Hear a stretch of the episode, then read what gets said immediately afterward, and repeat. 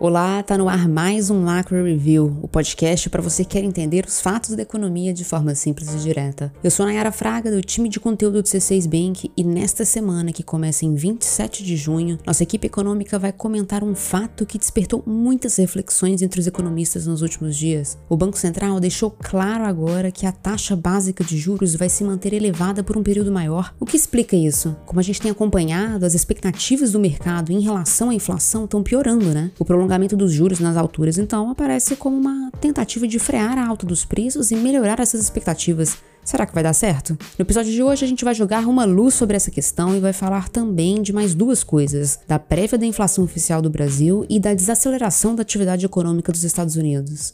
Ah, Hoje o programa tem ainda a participação da Gabriela Santos, estrategista de mercados globais do JP Morgan Asset Management. Ela vai contar como os investidores estão enxergando esse movimento de inflação em alta e subida dos juros em escala global. Antes de começar, eu vou pedir já desculpas antecipadamente porque minha voz hoje está um pouquinho rouca, mas eu tô ótima, tá tudo certo. Vamos nessa?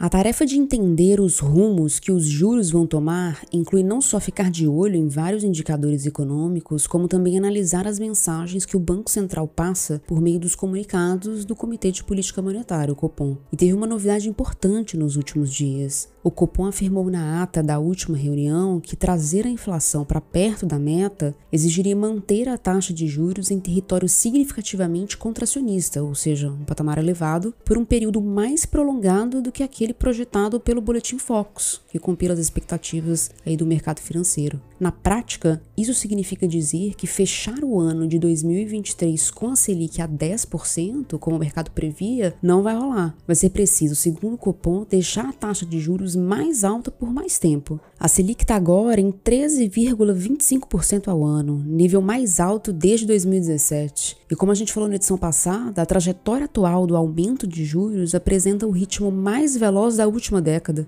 Foram 11 incrementos consecutivos desde fevereiro de 2021, quando a taxa estava em apenas 2%, o menor patamar da história dos juros no Brasil. Essa escalada dos juros não é à toa. A inflação brasileira passa dos 12% no acumulado de 12 meses e a dose de pessimismo contamina cada vez mais as previsões para este e para o próximo ano. Em maio, por exemplo, a projeção do mercado era de que o ano de 2022 fechasse com um IPCA de 7,89%, segundo o Fox. Em junho, a mesma projeção saltou para 8,5%. A deterioração das expectativas tem um porquê. Não faltam choques para puxar os preços para cima. Fatores externos, como a alta das commodities e a desorganização das cadeias globais de suprimentos, um problema que começou na pandemia e piorou com a guerra na Ucrânia e a Covid na China, esses fatores também afetam o Brasil. Internamente, a gente ainda enfrenta dívida pública elevada, que pressiona o dólar, e uma inércia inflacionária alta, fenômeno em que os preços presentes são afetados pelos preços passados, assunto que a gente já comentou em detalhe no episódio 8, inclusive. Quem quiser entender melhor a dinâmica da inércia inflacionária, pode ouvir o episódio que tem o título de Como o trauma da memória inflacionária inflacionária afeta a inflação de hoje.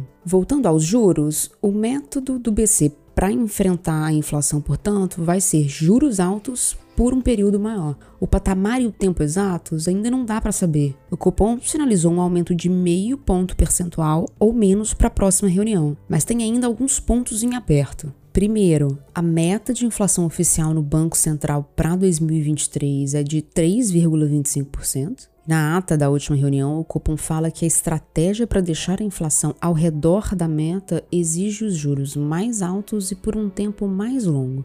Chamou a atenção esse ao redor. Muita gente ficou na dúvida: o que seria ao redor? Qual seria o limite tolerado?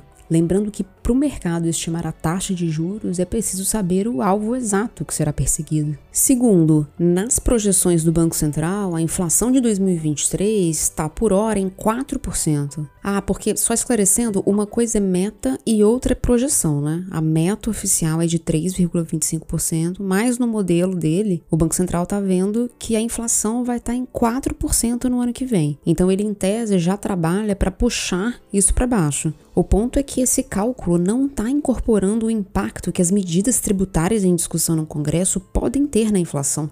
limitar o ICMS a um teto de 17% sobre combustíveis e energia traz um alívio para esse ano, mas deve puxar a inflação para cima em 2023, como já foi sinalizado pelo próprio Banco Central. Ou seja, essa projeção de 4% para a inflação de 2023 deve subir. São muitas variáveis em jogo. Política monetária não é coisa simples. De qualquer forma, é importante notar que, para combater a inflação, a estratégia de alta dos juros seria muito mais eficiente se ela fosse combinada com um ajuste fiscal, ou seja, se ela fosse combinada com uma redução de gastos por parte do governo. Bom, eu convido agora a Cláudia Moreno, responsável pela cobertura de Brasil aqui na equipe econômica do C6 Bank, a compartilhar com a gente a visão dela, especialmente sobre essa piora nas expectativas de inflação que eu mencionei antes. Vale dizer que não é que todo mundo esteja entendendo que a inflação não vai cair. O ponto é que antes enxergavam que ela ia cair mais rapidamente. Explica isso melhor pra gente, Cláudio.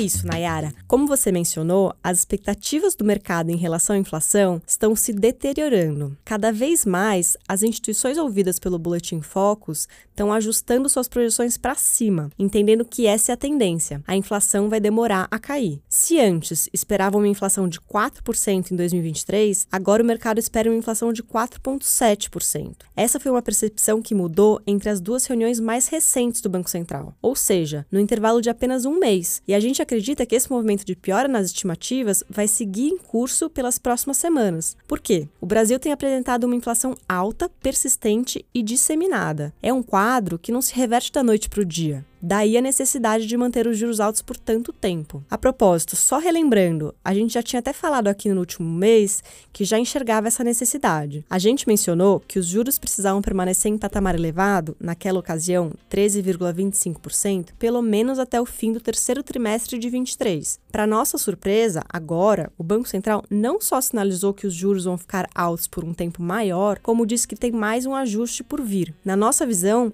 pode ser até que venham mais duas altas, de meio ponto percentual, nas reuniões de agosto e setembro. Isso porque as projeções do próprio Banco Central para a inflação do ano que vem estão piores e devem continuar piorando. É, pelo visto, a gente vai ter inflação e juros altos por algum tempo.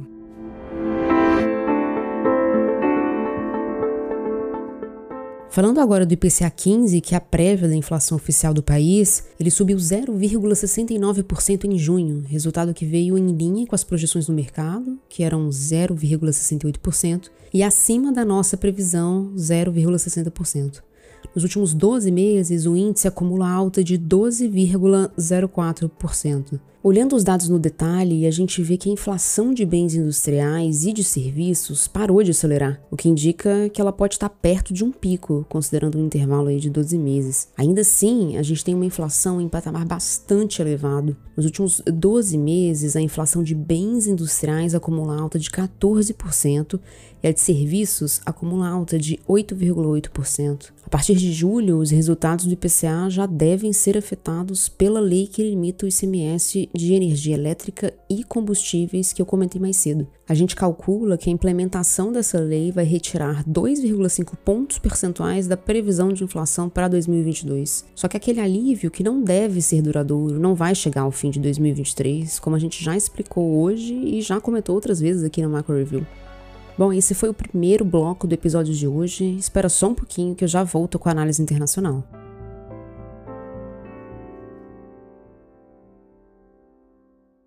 Partindo para os Estados Unidos, agora a gente vai falar da pesquisa que fazem com gerentes de compra para medir a temperatura da economia. Para quem não conhece ou não lembra, o índice de gerentes de compras é uma pesquisa feita com, claro, os gerentes de compras de centenas de empresas. O levantamento consiste em perguntas do tipo: estão produzindo mais ou menos itens? Como, como estão as vendas? É, vocês estão pagando mais pelos insumos? Os insumos estão chegando com atraso? O que a prévia do PMI dos Estados Unidos mostrou foi uma desaceleração em junho. O índice composto, que acompanha as atividades de manufatura e serviços, caiu de 53,6 em maio para 51,2 em junho, o menor resultado registrado desde janeiro, quando o país vivia o pico da Omicron. A expectativa do mercado era de um PMI em 53, ou seja, o tombo acabou sendo maior que o esperado. Isso sinaliza, na nossa visão, uma desaceleração da atividade econômica americana, mas não uma recessão. Vale lembrar que PMI acima de 50 indica expansão da atividade, enquanto os resultados abaixo disso é que significam retração da economia. O índice de manufatura foi o que mais desacelerou,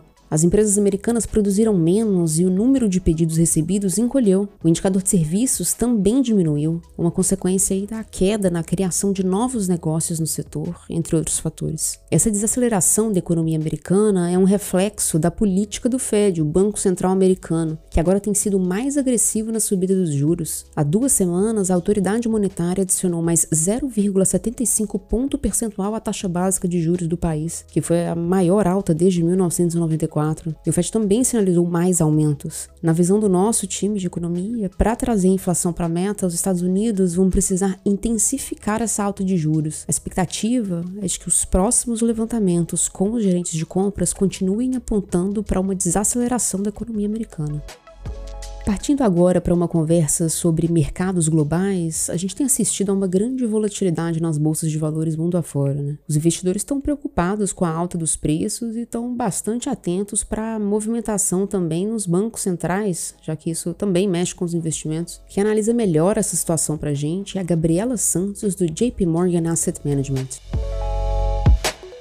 A volatilidade continua nos mercados globais, especialmente depois dos dados de inflação americana de maio, que saíram muito uh, mais elevados do esperado. Tanto a inflação cheia, por causa do aumento de preços de energia e de comida, mas também o núcleo da inflação, com a inflação ficando mais diversificada, incluindo preços de bens e serviços. Com isso, investidores perceberam que a reprecificação de expectativas de juros para o ano ainda não estava completa e estão agora esperando um ciclo de aperto de juros ainda mais rápido e de uma magnitude mais alta do que era esperado só algumas semanas atrás. Isso tem levado a volatilidade elevada nos mercados de renda fixa, no mercado acionário, e nas moedas. Vai ser muito importante aqui nas próximas semanas e meses, finalmente a gente ver mais estabilidade nos preços uh, de itens, incluindo bens e serviços, para sentir mais confiante que finalmente sim tocamos um pico na inflação americana, na inflação global, e com isso, finalmente, já muito da retirada de liquidez dos bancos centrais já foi colocada no preço das expectativas. Vai ser muito importante também ver sinais de que a economia americana, a economia global, está conseguindo absorver esse aumento de juros que já tivemos e que de fato consegue continuar a crescer a um ritmo respeitável ao longo do ano e ano que vem. Então, todos os olhos daqui para frente: inflação, expectativas de juro, crescimento econômico. Tivemos algumas notícias positivas nas últimas semanas, num lado do mundo que é China. Finalmente estamos vendo uma certa reabertura uh, de atividade nas cidades importantes da China e, com isso, uma melhora nos seus dados de mobilidade, nos seus dados econômicos, começando no mês de maio e esperamos que vá fortalecer ainda mais em junho e na segunda metade do ano. Então, isso tem dado uma volta à confiança nos mercados chineses, que tem tido um forte desempenho no último mês, tanto uh, as companhias listadas localmente quanto as companhias listadas nos mercados americanos relacionados ao setor de internet. Melhores notícias aí relacionadas a regulações que vão continuar na China, mas parece que estão ficando mais previsíveis volatilidade continua, mas eu acho que o exemplo da China mostra como eventualmente muito do negativo acaba já estando refletido no preço